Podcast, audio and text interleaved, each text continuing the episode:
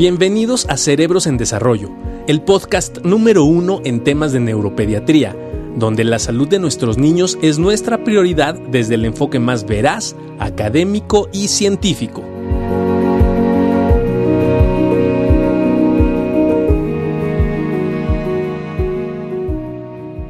¿Cómo estamos? Muy buenos días. Un gusto saludarlos hablando de neurodesarrollo. Ya eh, les aviso que terminando esta, esta parte de pláticas de neurodesarrollo vamos a entrar en un tema que nos han pedido mucho y que es inteligencia normal, inteligencia limítrofe, retraso mental, discapacidad intelectual y todas esas cosas y sobre todo eh, mucho sobre la percepción. ¿Cómo estás, Master? ¿Cómo estás, Doc? ¿Cómo has estado? ¿Bien? Muy bien. Vamos a hablar de un bien. tema rapidísimo, porque se nos da el tiempo muy rápido. Y es una etapa súper importante que le quisimos llamar así, el neurodesarrollo del escolar.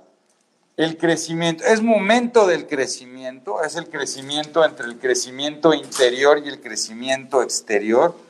Y la otra que me gustaría que habláramos es, Juan Carlos, porque cada vez se vienen dando dos fenómenos muy interesantes en este momento. Uno es, ¿qué impacto social y cognitivo y en el desarrollo de la personalidad va a tener este momento en los niños? Y cada vez empieza a haber un tema mucho más, los, los padres, ¿no? Acaba de publicado un artículo del Texas Children's donde dice que esto modificará el desarrollo de niños y adolescentes en un futuro. Y la otra cosa es cómo estamos manejando y preparándonos para el regreso a clases en línea, sobre todo de los escolares. Entonces, Bueno, Maestro. eh, hay muchas eh, situaciones que se van valorando en el creci- durante el crecimiento, sobre todo en la etapa escolar. Estamos hablando de niños mayores de 6 años. el Este, escolar, seis años. El escolar, 6 años. Por ahí se puede alargar hasta los 11 o 12 años, donde empezaremos ya para nosotros a considerarlos como. Este, Oye, ¿es una realidad o no? ¿Se está adelantando la etapa del preescolar y de la adolescencia? ¿Estamos viendo cambios antes o no? Creo, creo que es una realidad que, ha existido cambios adaptativos. Eso significa que eh, las exigencias en la parte de, las plan- de los planes escolares ha obligado que los niños eh, tengan, ya lo hemos platicado en otros momentos y, me ha tocado, o sea, me, tocó de, ir en, el, el preescolar y terminar de consolidar la lectoescritura en sexto de, en primero, perdón, de primaria. En esa atención en primero y segundo, ¿no? Pues y ahora, médico. y ahora la parte de, de que los niños tienen que entrar a la primaria sabiendo leer escribir con un reconocimiento muy grande de lo que serían los números o secuencia de números este, y mucha, mucha, una cantidad de información muy importante que ha venido desarrollándose con la necesidad y con eh, la globalización tan imperiosa que se ha llevado a través de Oye, muchos sistemas. ¿dónde se da la lectoescritura? O sea, un chavito, ¿por qué? Porque fíjate, cuando yo estudié hace unos ayeres, el kinder no era obligatorio y entrabas directamente a primero de primaria a aprender a leer y escribir. Y hoy están pidiendo no solo que tengan reconocimiento de letras, sino que ya estén escribiendo. Totalmente de acuerdo. ¿Qué ondas? Estamos modificando el desarrollo, ¿no? Porque muchos papás de repente se angustian porque dicen, mi hijo de 4 o 5 años sigue volteando las letras. ¿no? Entonces, algo que hace muy frecuente es que va a poner paja, ¿no? Y en vez de poner paja, ponen paga, por decir una cosa. Cambian letras, modifican letras. ¿En qué momento se debe dar la consolidación de la lectoescritura? ¿Y cuándo puedo decir que este niño tiene un problema de lectoescritura, que se llaman trastornos específicos del aprendizaje, cuando empiezo a modificar y tengo problemas en la lectura, la escritura y las matemáticas. Cuando tengo un problema en la escritura, cuando me empieza a costar trabajo esto, o mucho de lo que hacemos aquí los, los médicos del infantil de México, ¿no? que de repente empiezan a escribir muy grande que nunca terminamos de y- aprender y, se va haciendo cada vez más chiquito, o se comen letras, o, o escriben con otras palabras, se llama disgrafía. Si esto pasa lo mismo en la lectura, donde se come letras, cambia letras, cambia fonemas, o lee y no puede comprender, se llama dislexia en cualquiera de sus métodos, ¿no? Que a veces se confunde mucho eso. Y la parte de no poder hacer las operaciones se llama discalculia. No tiene que ver con sumar o restar, es cuando te digo, oye, tú tienes tres manzanas, dos... cin- que pues yo tengo discalculia todavía, por eso no, no arranco. Pero Esto- bueno, esto ¿en es qué momento es? ¿Qué, qué edad? Fíjate qué qué, qué- qué importante, porque al final de cuentas hablamos de una transición entre los cinco, a, a los seis años que está entrando a la primaria. Sin embargo, para nosotros existe todavía un margen un poquito más amplio de tiempo para poder determinar que esto se llegue a consolidar y si existen algunos problemas de este tipo. Sobre todo cuando vamos a hacer un diagnóstico de trastornos específicos del aprendizaje, que eso es muy importante. Si ya está catalogado dentro del DSM-5, es importante que vayamos entendiendo el proceso de desarrollo de todos los niños, pero nosotros todavía tenemos un, tiempo más para, ayuda- para, para dejarlo consolidar esta parte de, este, de lectoescritura. Más o menos nosotros vamos a plantear entre los 7 y 8 años, ¿sí? Como el tiempo promedio en el cual el niño tiene que ir consolidando muy bien la parte de lectoescritura. Ahora, dentro de este proceso de lectoescritura, independientemente de el escribir de forma correcta, vamos evaluando otras áreas como sería la comprensión de lo que está leyendo, la comprensión lectora. Vamos evaluando también la relación que le va dando a la lectura con situaciones reales de vida. Y es que en este proceso de transición entre los 6 y 7 años de edad, el niño empieza a desarrollar diferentes áreas que antes estaban un poquito apagadas. Principalmente la situación eh, de juicio, ¿no? Donde él empieza a tener una identificación adecuada de las cosas que son buenas y de las cosas que son malas, de las cosas que ya se hacen con intención verdadera de poder crear o lastimar a alguien. Empieza con procesos bien interesantes, de proceso, que son procesos empáticos. Es un proceso cognitivo muy superior. ¿Eso qué significa? Más o menos entre los 6 y 7 años el niño va a empezar a identificarse no solamente como un ser único. Antes de esta edad, los niños prácticamente son únicos y todo lo merecen para ellos, todo el mundo es para ellos y no existe nadie más importante en el mundo Como que ellos residente, mismos, compadre. como residente. Ah. Después, entre los 6 y 7 años de edad, lo que va a ocurrir es empieza a echarse a andar estos procesos de empatía. ¿Eso qué significa? Que ya me identifico como una parte de la sociedad, como una parte del mundo, y que entonces empiezo a comprender que tú tienes necesidades, que yo también tengo necesidades, que son a veces muy similares, pero también empiezo a ponerme en tus zapatos. Significa que de repente empiezo a entender un poco tus necesidades también, no solamente las mías.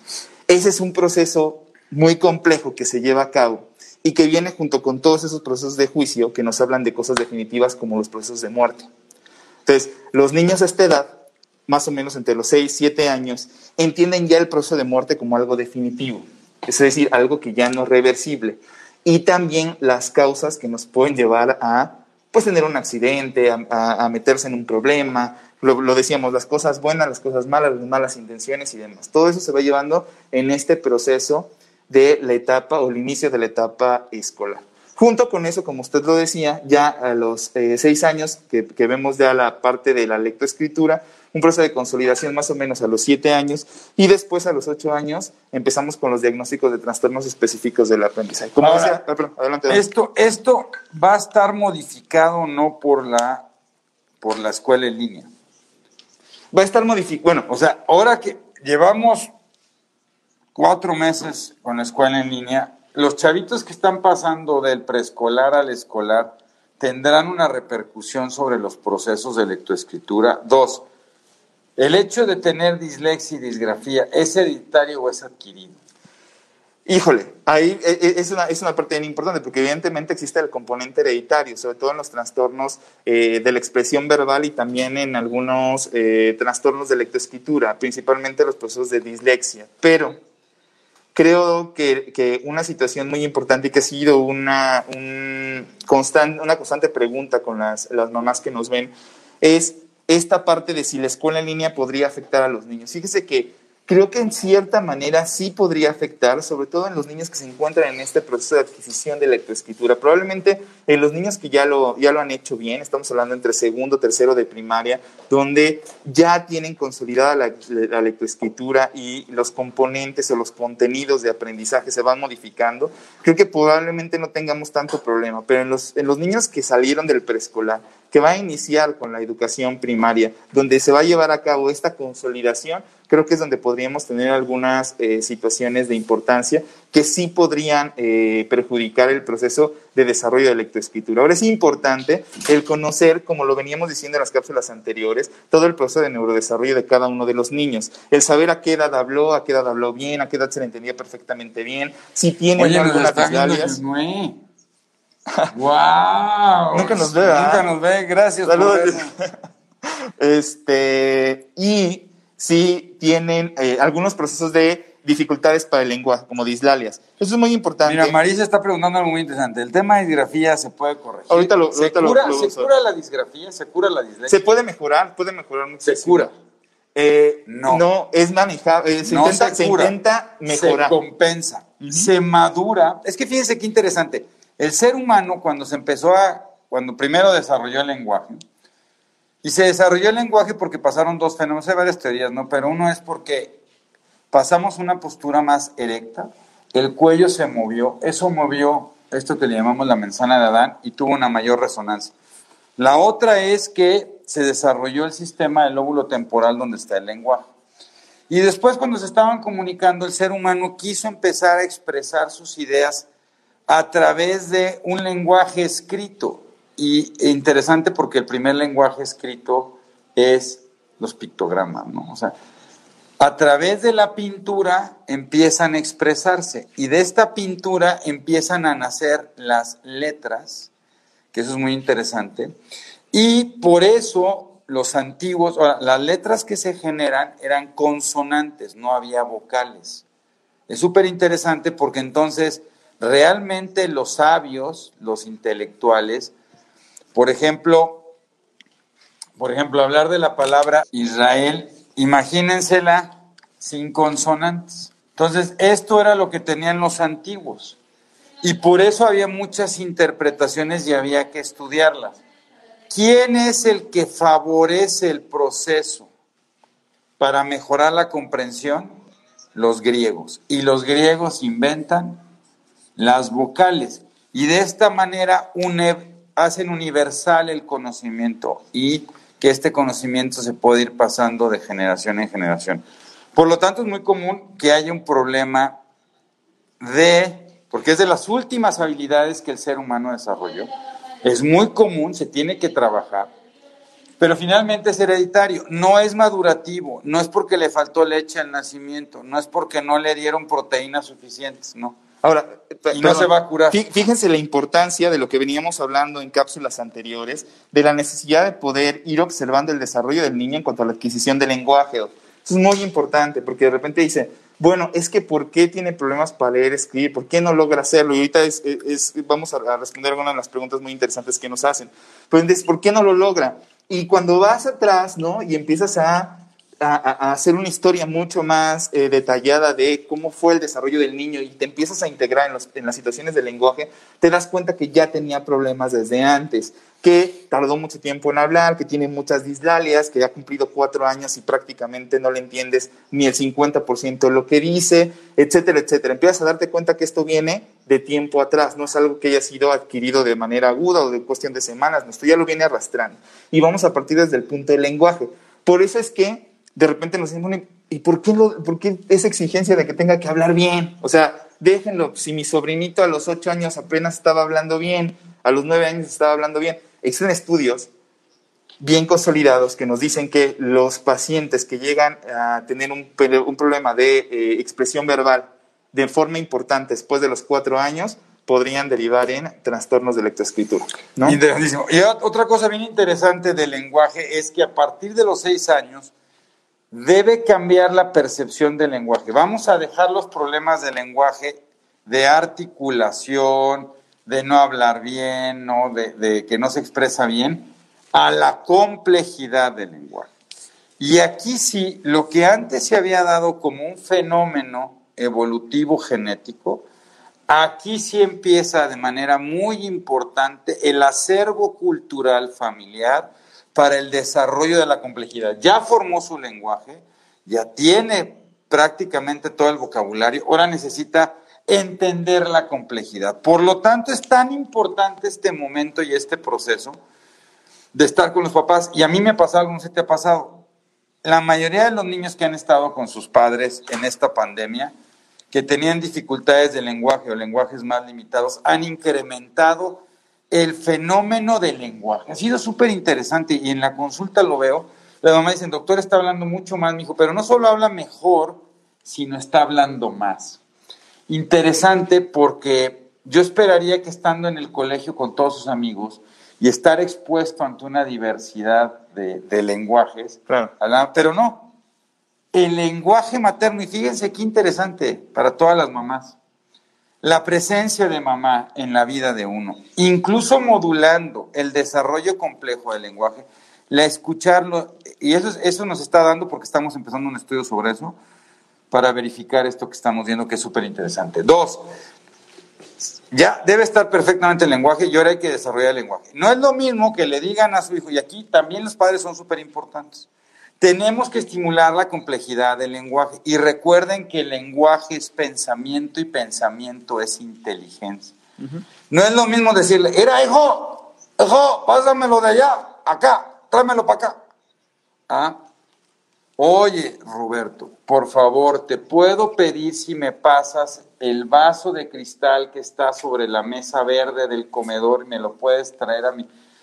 Todo este enriquecimiento del lenguaje es súper importante. Ya me estás viendo como el, el no, está bien. Bueno, son teorías locas, pero...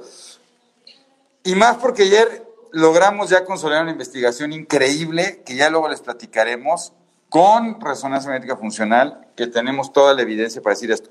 entonces sí es muy importante porque este momento del lenguaje es vital y por eso lo queremos dividir entre, entre interior y exterior, porque el desarrollo de la complejidad del lenguaje, esa es mi postura, no necesariamente la compartimos, entre más logro desarrollar un lenguaje interior complejo, también voy a empezar a modular mejor mis conductas. hay que entender que hoy los chavos están mucho más expuestos a una cantidad de exposiciones ambientales. O sea, hoy a través del video, de las noticias, escuchan muchas cosas. Entonces, si no tienen un buen acervo de lenguaje, están bombardeados por muchas cosas que no entienden y eso podría estar favoreciendo ansiedad. Dos, no limita y favorece el proceso de conducta, no se automodulan, no se autorregulan. Y la otra es que esto también está favoreciendo el que sean menos tolerantes. Y se genera una intolerancia. Y hoy los niños quieren todo rápido, a la primera y perfecto. Y eso está teniendo un impacto probablemente, que yo creo que a la par, bueno, ya no va a terminar de dejarte sí, No, no, no, adelante. Ah, en el otro, en la otra contraparte, de la pandemia, donde se puede hablar de un aislamiento social, pero estamos enseñando una, una este, sostener un endurecimiento, una mejoría en los afrontamientos contra la adversidad que también dependen de ustedes.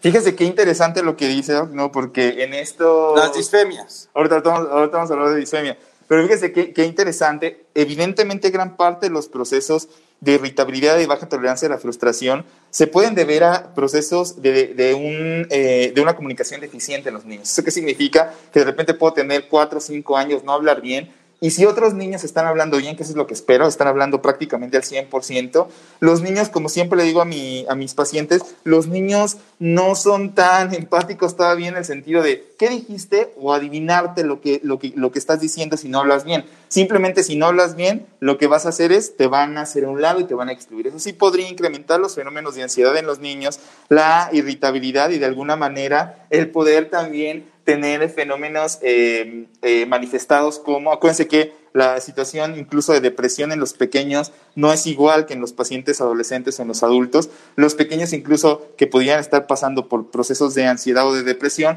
podrían tener manifestaciones diversas como, como hiperactividad, agresividad y algunas otras manifestaciones que habrá que estar muy pendientes de eso. Entonces, de ahí la importancia de tener una adecuada comunicación, que se podría disminuir los fenómenos de ansiedad y de irritabilidad y que de alguna forma podría mejorar después la adquisición de los procesos de lectoescritura como lo venimos viendo. Y como decía el doctor Barragán, es tan importante porque los niños más o menos entre los 4 y 5 años de edad van a tener una adquisición del total de su, de, su vocabulario aproximadamente del 70-75%. Eso es muy importante y el resto de la vida nos va a dar el 30-35% de lo que vamos a seguir hablando ya a lo que nos quede más adelante, ¿no? Y con el conocimiento de la escuela y de la lectura y de todo lo que se tiene que hacer. De ahí es la importancia de fomentar la lectura en casa, ¿no? Y de darse un tiempo para poder leer con los niños, para que vayan conociendo un número importante de palabras que permitan hacer un acervo en su lenguaje. Eso es, eso es, muy importante. Bueno, y aparte porque la imitación y el moldeamiento en esta edad se volverá fundamental junto con la lectura, para que puedan aprender las reglas semánticas y todo, tienen que leerlo para aprenderlo. Y, le, y lo que lean formará el proceso de lectoescritura, no tanto el, las habilidades psicomotrices. Sí, eso es, muy, e, e, eso es muy importante. Ahora, dentro de los procesos, por ejemplo, de lo que nos preguntas, eh, eh, nos preguntan como la disfemia, que es la tartamudez en la adolescencia, evidentemente eso habrá que investigarlo, eh, sobre todo en la situación de si el niño ya venía con un proceso de disfemia desde pequeño, es decir, se ha conocido como tartamudo desde siempre, o es una situación un poco más aguda, y evidentemente que hay tratamientos para poder ayudar a mejorar esta condición, junto con algunas terapias que también pudieran favorecer. Pero es que dice Pati que se habla las tabasqueñas, no, no en Tabasco, en Tabasco hay fenómenos de lenguaje. Tráeme el de de la de sí, sí, sí, sí. Pero fíjense, por eso es bien importante que, porque incluso en, el, en el celular, ya muchas comunicaciones son por celular y, y, ahora los chavos le están diciendo a los griegos que hicieron mal porque cada vez escribe menos, ¿no? Entonces te ponen así en el celular, ¿qué te, qué te pasa? ¿No? O, no, te preocupes, que te No te preocupes.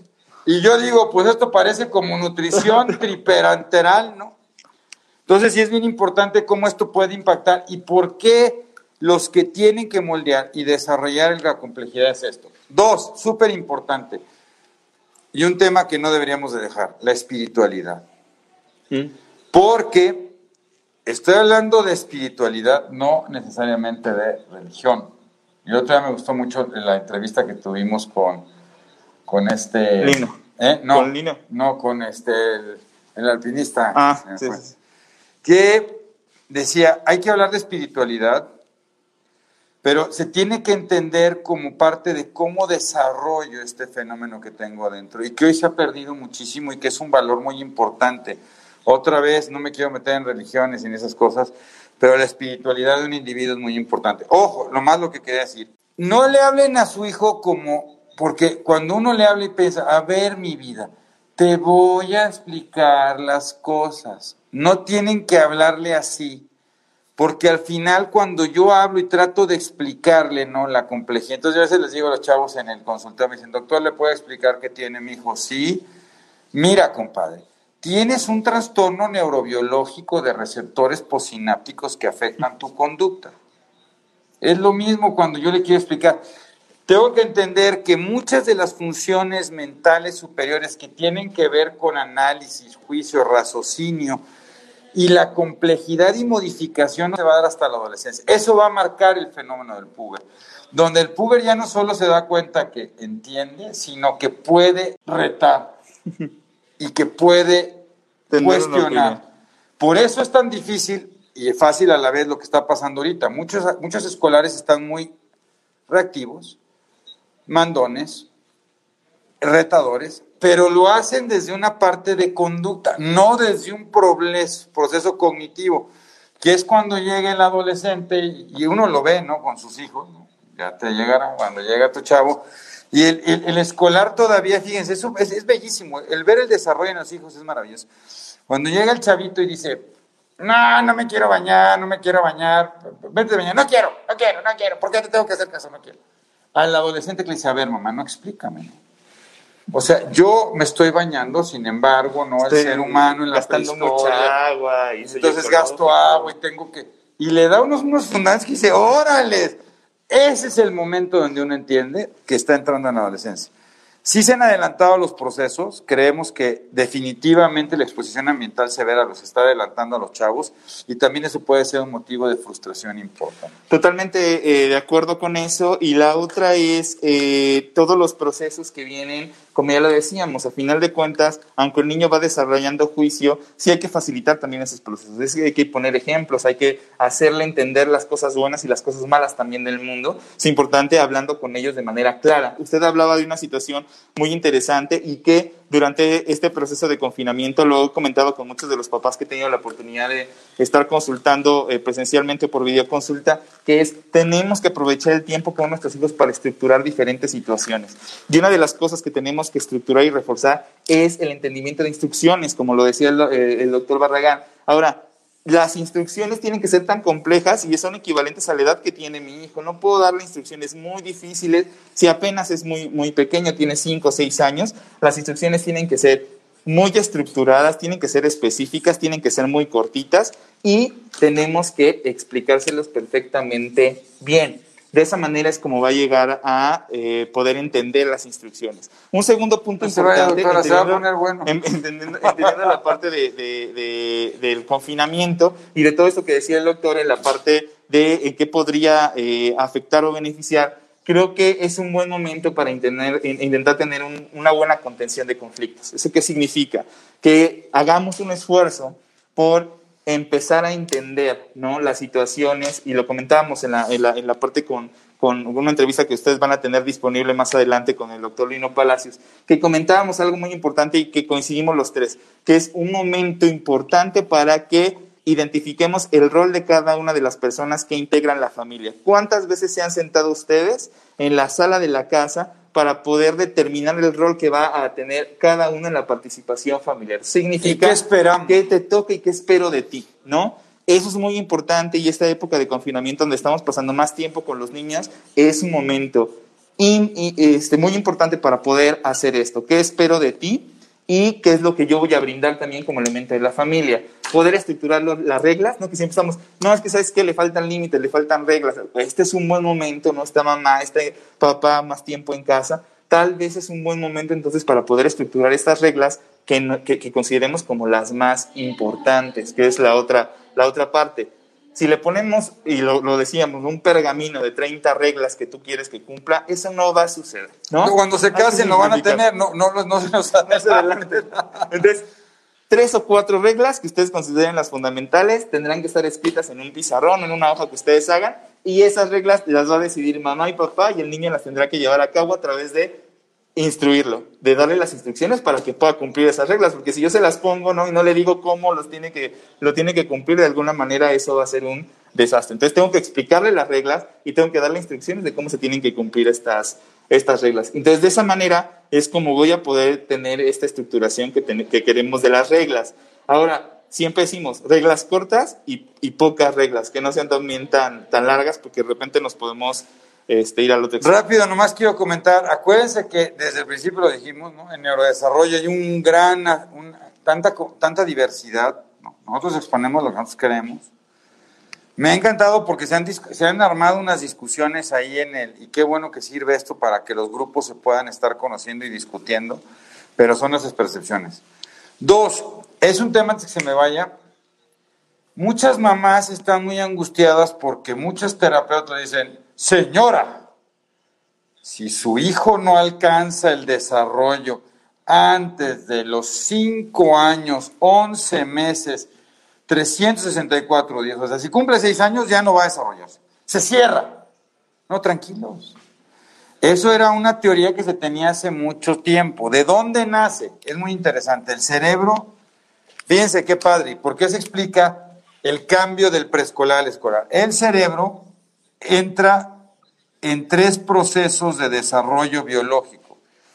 El primero es, formé el cerebro y formé las neuronas. Como bien decíamos, el primer año de vida, los primeros años viene un fenómeno que se llama adición. Se forman cerca de 3 trillones de conexiones neuronales. Y mucha gente decía, y ustedes han escuchado Infancia es Destino, ¿no? ¿Por qué? Porque pareciera, oye la teoría, de que entre los 3 y 6 años de edad venía el fenómeno restrictivo. El cerebro empezaba a decir, ¿qué conexión me sirve, qué conexión no me sirve? Para a partir de los 6 años decir, con las conexiones que me quedé son las que voy a especializar.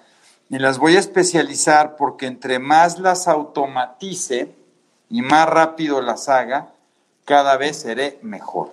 Pero hoy sabemos que no necesariamente se da este es un fenómeno que describió Jacob y Lacour hace en 1964, donde dijo el desarrollo es de, atrás hacia adelante y se da, no. Entonces, no se preocupen, el proceso de desarrollo se sigue dando. Dos,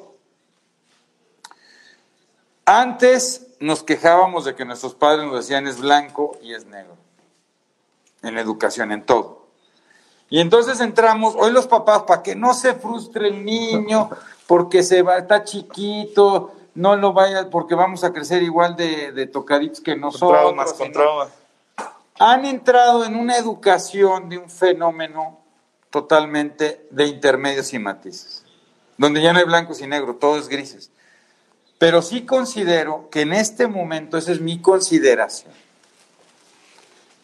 sí es importante, porque entonces, cuando un niño no ha logrado desarrollar estas situaciones y biológicamente no ha desarrollado las áreas terciarias de madurez. Que la madurez, volvemos a decirlo, tampoco se pueden, o sea, yo puedo especializar a un niño para que toque el violín. Bueno, y hay genios como Mozart, ¿no? Que desde los seis años tenía. Pero en general, yo lo puedo especializar, pero eso no va a favorecer que desarrolle complejidades del pensamiento en raciocinio y otras cosas. Entonces es muy importante, y, y por eso ponía el ejemplo de jugar fútbol el proceso educativo es, yo quiero que tú juegues fútbol, ok, entonces, ¿qué voy a hacer? Pues hay mamás que le empiezan a dar un montón de proteínas para que se ponga bien ponchado y sea el mejor jugador. Y yo puedo educarlo para que sea el mejor jugador. Yo puedo educarlo para que desarrolle el fenómeno cognitivo cuando está viendo el juego. No, no importa que no metas gol, mi amor. Nomás ve cómo se mueve la gente, ¿no? Ve cómo pasa el de la derecha, ve el proceso social de quiénes niños se llevan o no. Puedo entrar en el fenómeno de cada vez que pase un niño, ¿no? Dale una bendición, entonces desarrolla el fenómeno emocional. O, eh, fíjense qué interesante es, a partir de este momento, donde el niño es una esponja, puedo adoptar cada una de las cosas que haga, porque hay una lucha entre los padres impresionante por saber quién es el mejor. Y de veras estamos en una lucha que metemos a los niños en un fenómeno que yo creo que no vale la pena. Totalmente, totalmente a favor de eso. Y la, la otra que, que, comentamos, hubo una campaña sin tiempo, ¿no? En la cual participamos de ahí de una, de una fórmula láctea ahí este, muy conocida. Eh, ahí es donde pasa el error, ¿no? Y te entras en matices de irle a las chivas. y te quedas a la mitad. Para que se quede ahí. importancia, porque entonces el proceso de adaptación tiene que ser entonces eh, entendiendo las eh, cualidades y las capacidades de cada uno de nuestros hijos. Es decir, nosotros como papás eh, tenemos una tarea muy importante que es el conocerlo lo mejor que podemos para poder ayudarlo dependiendo de sus fortalezas y sus virtudes. Entendiendo dos cosas. Una, y a eso iba, una es el temperamento de cada uno de los niños. El temperamento es sobre todo con lo que nacemos, lo que ya traemos precargado. Yo les digo, como, como cuando prenden la computadora y ya traen muchos programas hechos, este, viene de ahí. El temperamento ya nacemos con él y es nuestra manera en la cual nos vamos a comportar por el resto de la vida, ¿no? Que siempre es muy curioso, que siempre dicen, bueno, de repente yo iba en la primaria, dejé de ver a mis amigos en la primaria, me junté con ellos después, ¿no?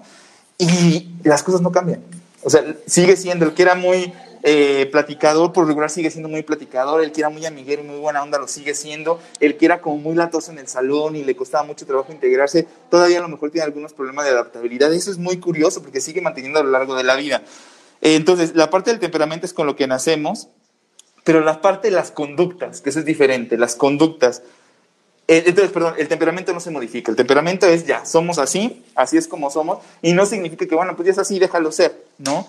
Porque después viene otra manifestación que son el carácter y los procesos de conducta. Esta situación sí se puede modificar, la conducta se puede modificar en el sentido de poder aprender a darle una reacción a cómo me siento. ¿Eso qué significa? Bueno, pues si yo soy muy irritable, soy bien colérico, mi temperamento es ser bien colérico, soy bien enojón, siempre he sido así desde chiquito, entonces tengo que aprender, ¿no? A modular mi respuesta cuando me enojo. ¿Eso qué significa? Bueno, Si me enojo no voy a empezar a soltar golpes inmediatamente, voy a empezar a aventar las cosas y demás, sino tengo que aprender a modular mi respuesta ante lo que estoy sintiendo. ¿Eso qué significa? Es imposible que yo haga que un niño deje de enojarse, deje de ponerse triste, deje de, ponerse contento. Es imposible que yo deje o que yo haga que deje de sentir eso. Lo va a seguir sintiendo. Pero aquí, en este momento, en esta edad, al momento de la etapa escolar, es importante que yo empiece a estructurar la respuesta que va teniendo ante esas situaciones.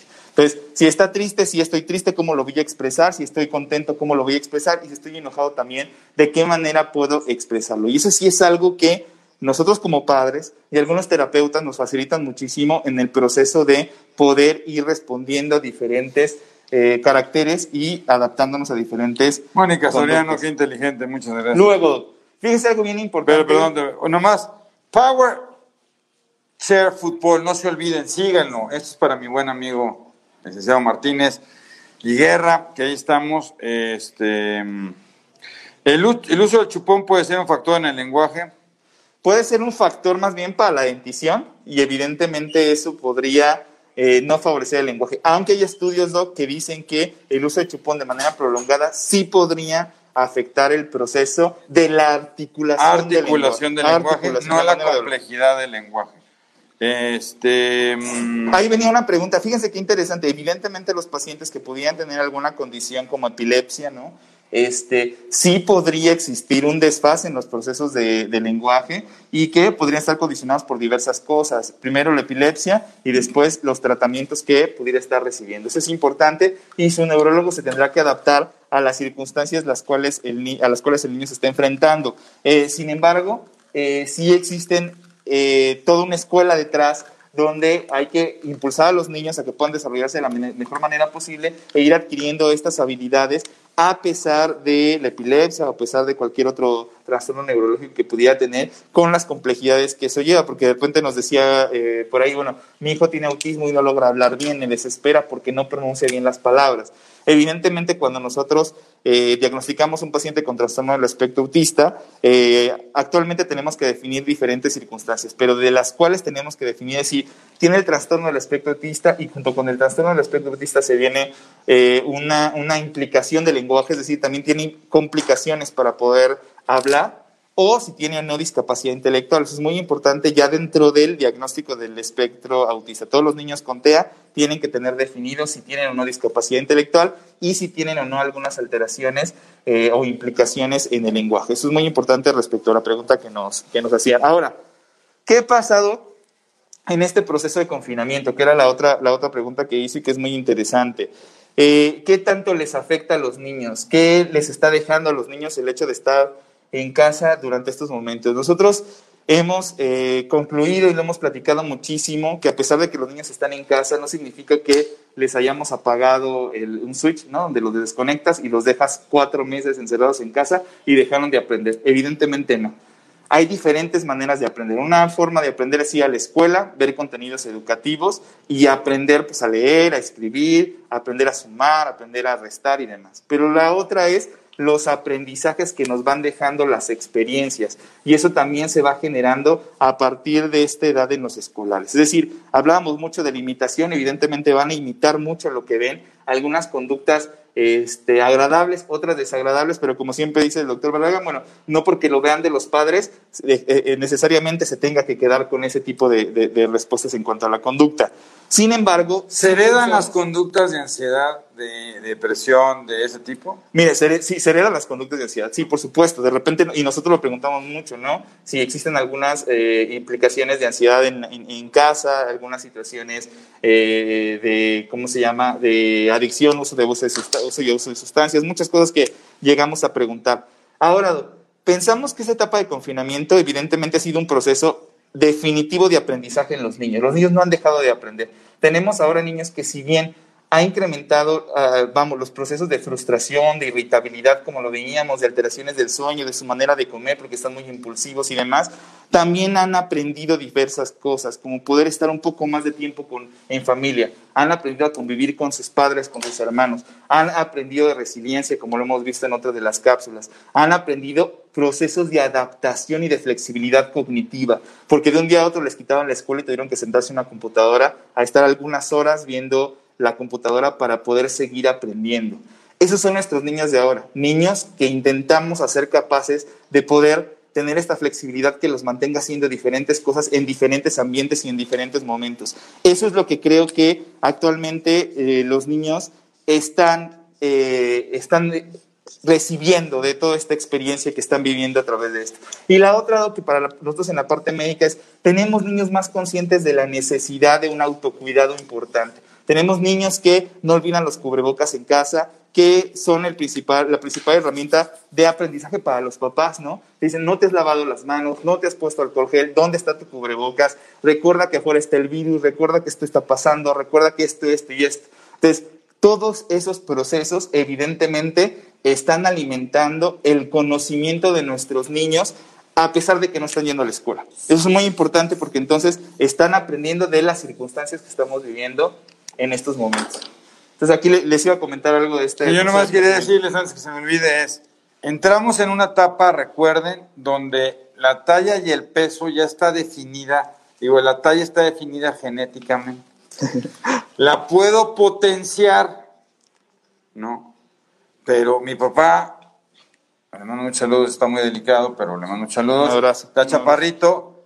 Pues yo no, o sea, mis papás son chaparritos, no, no va a ser alto. Entonces, lo que sí puedo hacer es estimular a que llegue a mi mayor. Pero entonces van a ver cómo esta es una etapa entre los seis años y antes del pico de la pubertad, donde más o menos el peso y la talla se sostienen bastante parejos. Y es súper importante, el sueño, la dieta, el ejercicio y la organización favorecerán que se sostenga este proceso que se va a ir dando. Recuerden también que el crecimiento no es que vaya creciendo uno hacia los salvajes, sino la estimulación, por ejemplo, del músculo, el músculo estimulado favorece que crezca. Claro. No es que el hueso nomás vaya creciendo. Ya lo decía usted, tranquila, ¿no? Y eso es qué bueno que lo toca usted en la etapa escolar, ¿no? Qué bueno que lo toca porque es una duda muy frecuente de las mamás es que se va a quedar chaparrito, ¿no? Bueno, tú les calculas algo que se llama talla diana familiar, que lo haces entre la talla del papá. No, es la, la, talla de Diana, sino es la... Entonces tú ya más o menos dices, mire, va a crecer más o menos esto y de aquí más o menos tanto, ¿no? Pero durante el proceso escolar no es nada raro que de repente las niñas dejen a los niños, que las niñas se vean más altas que los niños, que sean más altas. No significa que el niño se vaya a quedar chaparrito, por favor. Siempre, que no sean dallas. Doctor, y si, lo si está quedando chaparrito, si tenemos que inyectarlo, si tenemos que hacerle, deshacerle, darle vitaminas, no crece y demás. Ok, hay que recordar que el proceso de crecimiento durante la etapa escolar va a estar mediado por la médula espinal y parte de las glándulas suprarrenales. Sin embargo, cuando el niño, hombre, y también las mujeres, pero sobre todo los hombres, cuando entra la etapa de la pubertad y la adolescencia, el crecimiento va a cambiar dependiente totalmente de hormonas. Eso significa de las gónadas. En este caso, de los testículos en los niños, de los ovarios en las niñas. Entonces, la dieta es importante antes de que se nos vaya aquí. ¿Es importante la dieta o no? No, dice que no. sí, es importantísimo. Este, la gente de gastroenterología con nosotros, que es importante. Hay que darle vitaminas a los niños en la etapa escolar hay que ver cuánto, cuánto están consumiendo la dieta, una dieta balanceada y adecuada, tendría que suplementar las vitaminas adecuadas también, pero si es una dieta que no es del buen comer, que si no vas a carbohidratos. Ven, ven, ven, ven, ven, vente, vente, vente, vamos a invitar aquí a la doctora. Está bien, nos va a hablar de la dieta. Dinos de las vitaminas, nos va a platicar de las vitaminas. A ver. Porque aquí, aquí las mamás, fíjate, las mamás que llevan a sus niños a la primaria siempre nos dicen, doctor, déle unas vitaminas porque quiero que crezca. ¿Qué tan cierto es esto? Pues la verdad, si tiene una dieta balanceada, o sea, de un plato del buen comer que tiene la cantidad adecuada de carbohidratos, la cantidad adecuada de verduras, frutas, cereales, proteínas de origen animal, pues en teoría estaría consumiendo las vitaminas que necesita el cuerpo. Sin embargo, la dieta de aquí en muchos países pues no es balanceada, está predominantemente regida por hidratos de carbono, hidratos de carbono o carbohidratos simples, hágase galletas, galletas saborizadas, chocolates, dulces. Evidentemente, esa no es una dieta adecuada y balanceada y sí, pues muchos niños tienen como datos clínicos, de repente la piel y todo demás con deficiencias vitamínicas, pero no significa que esto no pueda ser reversible sin una dieta balanceada y completa. Fíjese, doctora, que siempre nos preguntan esto, ¿es bueno el ácido graso omega 3 o no? Pues la verdad es que sí, o sea, pero esto se puede encontrar en la dieta fácilmente, en pescados, mariscos, o sea, se puede encontrar, es, una, es un ácido graso esencial este, para el desarrollo neurológico también y se puede encontrar en la dieta de una manera pues natural y no es necesario que tengan suplementos la dietéticos. Te, te evita la absorción de ácidos grasos omega 3. Vamos a entrar en una discusión aquí con el. Pues la dieta grasa, o sea, con alto contenido en grasa, a pesar, o sea, además que tiene síntomas que provoca síntomas gastrointestinales en los niños como distensión, dolor, es de difícil, o sea, de difícil digestión, además, este no es como que, no- dependiendo de la dieta de grasas saturadas, por ejemplo, no es la misma que, que ingiera dieta con grasas saludables, como se dice, ¿verdad? Aguacate, almendras, maní. Entonces, ese tipo de dietas que tienen grasas este, saludables no las pueden comparar con una dieta alta en grasas, pues, saturadas. puedo comer mi, mi, mi crema de cacahuate. Al- pues estas son procesadas, hay otras que son naturales, que no... Ya, ya, ya. Oye, la última pregunta, antes de que, perdón que te agarramos aquí. Este, es muy común que las mamás quieran desparasitar a los niños. Ah, están sí. utilizando ivermectina porque vieron que también cura el COVID. COVID. Entonces están dando eso, pero, pero sí es cierto que, que los parásitos y los bichos se meten a tu intestino y hay que estarte desparasitando cada tres o cuatro meses para evitar que tengas malabsorción y eso. Pues la verdad, incluso si nosotros nos hacemos una prueba en heces y vemos como que quistes de parásitos y dicen, ah, pues nos desparasitamos y la verdad es que no es así en personas que son inmunocompetentes, o sea, que no tienen otro tipo de enfermedad, Normalito. no La tendrían, normalita. ajá, no tendrían por qué desparasitarse. O sea, dependiendo si hay síntomas, diarrea, pero incluso diarrea aguda, esa diarrea pues puede este, fácilmente pues pasa, pero ya si es diarrea crónica ya habría que investigar algo más. Sin embargo, no es recomendable que anden desparasitando a los niños. nomás ¿De dónde es usted, doctora? De Bolivia. De Bolivia. Saludos a Bolivia. Saludos a Bolivia. Oye, ¿y qué, qué tan diferente es la dieta de un boliviano con la de un niño mexicano, doctor? Pues ahorita que veo, aquí tenemos mucha, o sea, es como que muy común el uso de la tortilla, los frijoles, allá realmente no comemos tantos frijoles, la tortilla No, pues como sí. que no existe allá. Este, lo que sí nos gusta, o sea, yo siempre lo comento en mi país que no somos muy afines a la dieta, a la comida rápida. Muchas de las personas allá, por ejemplo, hay cadenas que fracasaron, incluso McDonald's no existe. Este, allá prefieren mucho la dieta eh, de casa, ¿no? O sea, común, corriente. Sí tenemos muchos hidratos de carbono porque el clima es frío, pero Claro, claro. y eso se, se, se relaciona acá el clima no es frío pero los hidratos de carbono predominan la verdad y no tenemos tanto índice de obesidad infantil pero como esto va subiendo o sea va mejorando el acceso a comida rápida a la intermedia todas esas ¿Por qué cosas se ponen Porque el escolar es donde ¡pum! viene la obesidad. Ajá. El factor principal. no la mala dieta y eso es culpa Ah. de los padres Ojo. Incluso en Canadá hicieron una ley, o sea que la, la obesidad infantil se considera maltrato infantil, o sea, está dentro del maltrato infantil porque la dieta es predominantemente responsabilidad de los padres. O sea, si los padres les dan una dieta variada, los niños tendrían Oye, que pero es que me encantan los chocolates y los dulces. Yo quiero que me den. Pues hay chocolates sanos, no es que, o sea, todos los niños Entonces que le den podrían... like. Vale la pena que le den todo like. No, la verdad es que no, pero... Esa es la otra, ¿no? Las mamás le están dando leche light, huevo light. A chocolate Coca-Cola Light, imagínense. Coca-Cola Bueno, pero, pero entramos en una situación donde probablemente no seamos prohibitivos, pero tú le puedes mo- modular, moderar el Exactamente. consumo. Ser permisivos Exacto. una vez a la semana, o sea que obviamente los niños en la escuela tienen mucho contacto con las golosinas y todo Sí. lo demás, pero hay que saber como no una recompensa, sino algo que va a ser permitido, pero no en exceso, porque las prohibiciones también generan otro tipo de alteración. Ahora, ¿cómo le hacemos con los niños que están ahorita en casa? Fíjate que toda gran parte de los hermanos han dicho andan más gorditos, o sea, andan Ah. comiendo muchísimo a todas horas, van, abren el refri, comen muchísima fruta, comen muchísima chocolates, comen muchísimo cereal, tres, cuatro veces al día. ¿Qué hacemos con estos chaparritos? Eso también tiene que ver con la inactividad física, ya que están, o sea, inactivos y lo único que pueden hacer pues es comer. Realmente hay como que estrategias en casa de, o sea, dejarle la televisión de Ponerle un la- candado dejarle un, ca- no, tal vez no un candado, pero de repente hacer snacks saludables, ¿no? Las las avellanas, las, el maní, el, cacao- el cacahuate, el maní, este, pasas, fruta, en vez de una en una paleta o un helado, una fruta, una ensalada de frutas con un poquito de yogur. Totalmente de acuerdo. Ajá. Y la actividad física, ¿no? Siempre nos con la actividad física, que es una recomendación que hacemos, que aunque estén en casa, eh, pueden hacer algo de actividad. Eh, de repente me, me decía el otro día en la consulta, es que mi hijo tiene algunos problemas de asma, de- hace ejercicio y, y le cuesta mucho trabajo, pero sí ha subido un poquito de peso, etcétera. Aún así hay que activarlo, ¿no? encontrar eh, herramientas como yoga, tai chi, algo que le pudiera servir al niño que no, fue- no lo agitara tanto, Ajá. pero que lo active físicamente. Que no a ver, doctora, dice aquí, ¿es bueno darle emulsión de Scott? Pediasur. A ver, Pediasur, platícanos del Pediasur. Ese sea que aquí nos preguntan siempre, ¿eh? y que de repente dicen, yo diario le doy Pediasur porque no come. Ajá, ese- Dale un pediasur al día y con y ya con eso tiene. Pues la verdad es que nosotros nos regimos tanto por la meta calórica que tienen. O sea, si digamos un niño de 7 años tiene, no está desnutrido, está eutrófico, tiene una meta calórica de 1400 kilocalorías hagas en el día, pero tú ves que realmente no consume por X o Z razón esa meta, entonces el Pediasure es un suplemento. La verdad es que sí. Lo ideal sería que consuma toda la meta calórica con una dieta normal y balanceada. Pero si a pesar de eso ese niño no está consumiendo, ya son suplementos, no es como un reemplazante, se usa como un desplazante. Es como, en Sí. vez de un desayuno, ponle un Pediasure. No, Totalmente la verdad es que no es así.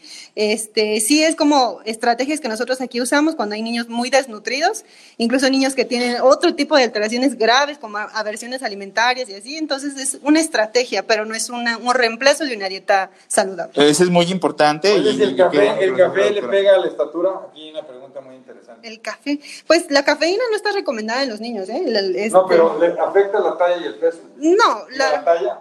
No, la verdad es que directamente no estaría como que afectando la talla, ¿no? La talla, como que decía el doctor, y le escuchaba eso, influye mucho hasta de los padres, ¿no? La talla blanco familiar, dicen, si el niño está creciendo dentro de la talla blanco familiar, pues es esperado que crezca dentro de eso, ¿no? Pero si ya es para la edad, ahí como que hay discusiones, ¿no?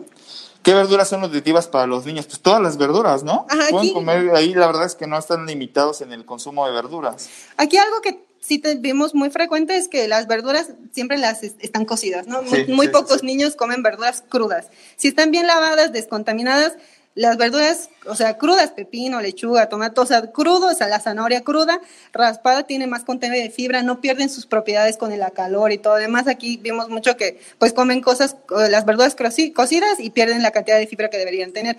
O hágase frutas cocidas, ¿no? Igual, no, tienen que ser crudas, bien descontaminadas y todo, pero crudas. Oye, este, ¿y qué pasa con eh, las frutas? ¿Las frutas con cáscara o sin cáscara? Ah, pues la cáscara tiene la mayor cantidad de propiedades, o sea, la fibra y todo demás, tienen que comerla con cáscara. Qué bueno. Fíjate, ¿por qué? Porque los niños en primaria siguen comiendo. Siguen comiendo, o, o las mamás les quitan la, La la- la cáscara, cáscara sí. a las frutas, le quitan- porque no le gusta. No, porque más bien no está acostumbrado a comerlo con- Exacto, con, no cáscara. es que no les desde que eran chiquitos le, le- le pelaban la fruta y Ajá. así se lo han pelado siempre. No, tienen que comer la fruta con cáscara y eso va a ayudarle muchísimo al tránsito intestinal. Ajá, hay muchos niños estreñidos y es sim- simplemente por la cantidad de fibra que no tienen en la dieta, pues le excluyen la, la- la fruta con la cáscara, le excluyen la verdura este, cruda, entonces no tienen la, el aporte de fibra que necesitan. Claro. Doctora, ¿su nombre es usted de Bolivia? Sí, soy de Bolivia, mi nombre es Fanny, Fanny Ciro, soy residente de Gastro. Pues saludos a ¿Qué parte Bolivia. de Bolivia? De La Paz, saludos a Bolivia. Este, muchas gracias, doctora. Gracias a ustedes, un gusto. Un gusto, gracias. Bien, tuvimos una super nutrióloga aquí en, en- Sí, la doctora este, la agarramos aquí de... Aquí la agarramos en todo rapidísimo. Descuidada. Bueno, oye, se nos volvió rapidísimo el tiempo tú. Este, Pero bueno, gracias por esto. Importante, les decía, porque uno se, se angustia mucho por esto. Entonces no es bueno la desparasitación continua ni permanente. El baño es importante. Ya hablamos sobre el crecimiento también. Importante esto, Doc, nada más. eh, lo que usted decía es muy interesante. Después de los ocho años, porque después de los ocho años sí vale la pena el establecer procesos de alteraciones en el aprendizaje o puntuales en el aprendizaje. ¿Qué significa cuando nosotros valoramos estas cosas? Que hay alteraciones en la lectoescritura, en la lectura de comprensión, en el cálculo matemático y en la res- resolución de problemas matemáticos. Esos se llaman trastornos específicos del aprendizaje. Recuerden que se los comento de una manera muy general para que podamos explicar y yo pueda darme a entender con ustedes. Entonces, ellos se llaman trastornos específicos del aprendizaje. Esos trastornos específicos, entonces, lo que eh, nos van a llevar es a conocer qué es lo que está ocurriendo, que el niño no está pudiendo aprender como queremos, a la velocidad que queremos y consolidar este tipo de razonamiento, tanto el matemático como la parte de comprensión lectora. Eso es muy importante porque entonces como decía el doc, no solamente se va a encerrar la parte cognitiva, la parte de aprendizaje sobre que aprenda a leer, escribir, que lo haga lo mejor posible, que lo haga lo más rápido que se puede y que aparte aprenda todas las tablas de multiplicar y a multiplicar y a dividir y a sumar, etcétera. La parte de inteligencia se desprende de muchas otras cosas, como, y lo vamos a platicar después, ¿no? La inteligencia interpersonal, la intrapersonal, la parte cognitiva, como lo es para este funcionalidad, este, estos funcionamientos que hemos hablado, la parte de velocidad de procesamiento, memoria de trabajo, muchas cosas que van conformando a un niño. Entonces, como les decíamos, es muy importante conocer a nuestros hijos para poderles brindar las mejores herramientas para poder desarrollarse en cada una de las áreas. ¿Por qué ocho años? Lo que decía el doctor, el cerebro sigue desarrollándose. Ya lo hemos visto en otras cápsulas y veíamos cómo los primeros dos años de vida son fundamentales. El primer año de vida es un crecimiento exponencial, pero el cerebro sigue creciendo, sigue produciendo una gran cantidad de arborizaciones, por decirlo de alguna manera, de muchas ramitas, como un árbol que va siendo cada vez más frondoso. Y eso, más o menos a los ocho años de edad, llega a una plenitud muy, muy, muy grande, ¿no? Prácticamente tenemos el cerebro totalmente desarrollado y entonces sí, podemos echar a andar muchos procesos mucho más complejos, la parte de aprendizaje, la parte emocional, un lenguaje prácticamente desarrollado, totalmente desarrollado, y los fenómenos de cognición plenos, incluyendo toda la parte de funciones mentales, con juicio, con abstracción, con cálculo, etc. Entonces, un niño de 8 años lo que sí esperamos es que esté pleno en todas esas situaciones y que si no lo está, si no es así, su neurólogo, su pediatra tendrá que identificar si solamente se trata de un fenómeno específico en el aprendizaje, ¿no? O está teniendo algunas otras situaciones que nos tendrían que alertar como fenómenos de trastorno por déficit de atención con hiperactividad o algunos otros fenómenos de comunicación, lenguaje, sueño, etcétera, etcétera. Es bien importante que se, ya nos, se nos el tiempo, pero antes de irnos porque hay una pregunta ahí muy, muy interesante. Van a ver, porque yo te decía, mi hijo tenía TDA, corrigió el TDA, pero sigue teniendo problemas de la escritura, son dos cosas diferentes. Entonces, esta etapa del escolar es una etapa que a mí me encanta porque es una etapa donde pasar lo que decíamos, y pueden ver nuestras otras cápsulas, que en la etapa del preescolar, Aquí todas las, habilidades del desarrollo están juntas. Aquí es cuando ya empiezo a ver, y es cuando uno dice, uno de mis hijos es muy bueno en aprendizaje, el otro es muy bueno en motor, el otro es muy bueno en lenguaje. Empieza a ver este desarrollo de habilidades específicas y la individualización del sujeto. Trae su temperamento ya, pero en este momento empieza la explosividad de sus habilidades específicas y es cuando empieza uno a decir, este va a ser ingeniero, este va a ser doctor, el que le gusta una cosa. Es, es maravilloso ese fenómeno. Y pensamos, y yo sigo pensando, que la mejor manera que tenemos como padres, como médicos, de hacer que nuestro hijo desarrolle sus habilidades es favorecer su desarrollo. No hay nada mejor que una estabilidad en casa, que una estabilidad de sueño y dieta. No se preocupe si no le compra el iPad más caro, si no trae los zapatos de Ronaldo, si no está en la escuela super ultra mega, si no tiene todos los viajes del mundo. No se pelee por eso. Peleese porque hay una estabilidad en su casa, incluso aunque los padres estén separados, porque a veces entran mucho en conflicto. Es que como estamos divorciados o separados, no tiene nada que ver. La estabilidad de la inteligencia, del manejo educativo de los hijos es indispensable, ¿no? Y ahorita mucha gente se está separando por la pandemia, se recrudecieron los fenómenos de pareja, está habiendo una gran separación. No, no se angustie. Si ustedes dos como padres son inteligentes y permiten establecer este blindaje, sus hijos se seguirán desarrollando de manera adecuada. Claro, que todo va a radicar en el amor a los hijos, ¿no? Y lo que decíamos es la autoconfianza como papá, ¿no? Que va a generar el que tú puedas brindarle esta confianza al niño. Si tenemos, si somos papás inseguros, inseguros en el sentido del comportamiento que tengo ante la vida, la forma de enfrentar los problemas y demás, los niños sí perciben esto. Los niños tienen que ver a padres que sean seguros en la toma de decisiones, que sean firmes con lo que están haciendo, que terminen sus proyectos, que los cumplan y que los van a esforzarse. Yo creo que ese es Que cometen errores, porque las mamás se angustian mucho y se sienten muy culpables de repente. Y hablo de la mamá porque probablemente son los que tengan más contacto los papás. Y de repente se angustian mucho porque se, se, cargan la culpa, ¿no? La madre es culposa por naturaleza y siempre piensa que todo lo que le está pasando a su hijo es su culpa. No, es normal que uno explote, es normal desesperarse, es normal que uno no pasa nada. Comete errores, no es normal ir a los Pumas, no es un, pero bueno, pero pasa. No, se angustien. Esté ahí para su hijo. Sí. Acompáñelo en el proceso tan hermoso del desarrollo escolar, que es una etapa increíble, y que los está preparando para su momento de despegue que es la adolescencia. Sí, y que es muy importante porque tenemos un niño entonces en desarrollo, un escolar en desarrollo, donde la persona madura es el padre. O sea, Ajá. en Aún debe estar el padre. El, padre es la persona madura que entonces tendría que evitar el desencadenamiento de conflictos, tendría que poner un límite, ¿no? Dejar la distancia, guardar distancia, dejar que el niño se relaje, que salga del proceso de frustración y evitar conflictuarlo. Y desafortunadamente muchas veces no ocurre. No ocurre. Y debido a la actitud de los padres, el niño podría explotar, tener fenómenos explosivos, desencadenar fenómenos de conducta, etcétera, etcétera, etcétera. Es muy importante el poder ir este, viendo todo ese tipo de factores. Saludos a Natalia, saludos Junue Cardich, Erika eh, Gris Rodas como siempre, Carolina Benavides. No, fíjate qué interesante, Ángeles, sí, aunque el cerebro llega exponencialmente a, a un crecimiento muy importante entre los 8 añitos, 8, 10 años, depende mucho de donde lo consultes. Hoy sabemos, Doc, por ejemplo, algo muy interesante. El proceso de mielinización dura mucho más tiempo, no estamos hablando prácticamente hasta después de los 20 años de edad. Y los procesos de neurogénesis hoy sabemos que se sigue dando hasta en el adulto mayor. Eso Claro, porque si no existiera neurogénesis y capacidad de interconexión, ¿cómo seguiríamos aprendiendo? Totalmente de acuerdo. Para nosotros que todos los días aprendemos algo nuevo es importante entenderlo. El fenómeno no es tan rápido como en el niño, pero definitivamente Lo seguimos no. haciendo. Muchas gracias, Muchas gracias, a gracias todos a los que. Perdón, se nos fue muy... Cuídense muchísimo, muchísimo. Disfruten, vean, cada día del desarrollo de sus hijos es valiosísimo, es increíble, gócenlo. El estarlos observando cómo juegan y cómo van desarrollando esto, creo que es de los procesos como padre que uno puede más disfrutar. Y hoy la pandemia nos lo está permitiendo, no se lo pierdan, por favor. Cuídense mucho. Cuídense mucho, Cuídense. un abrazo fuerte a todos, bendiciones a toda Latinoamérica.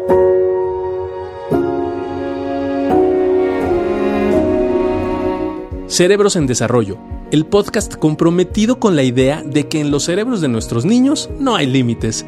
Síguenos en nuestras redes sociales. En Facebook nos puedes encontrar como Neurología HIM, en Instagram como arroba Neuropedia HIM, nuestra página web es cerebrosendesarrollo.com y si tienes cualquier duda o comentario, por favor escríbenos al correo electrónico cerebrosendesarrollo.gmail.com.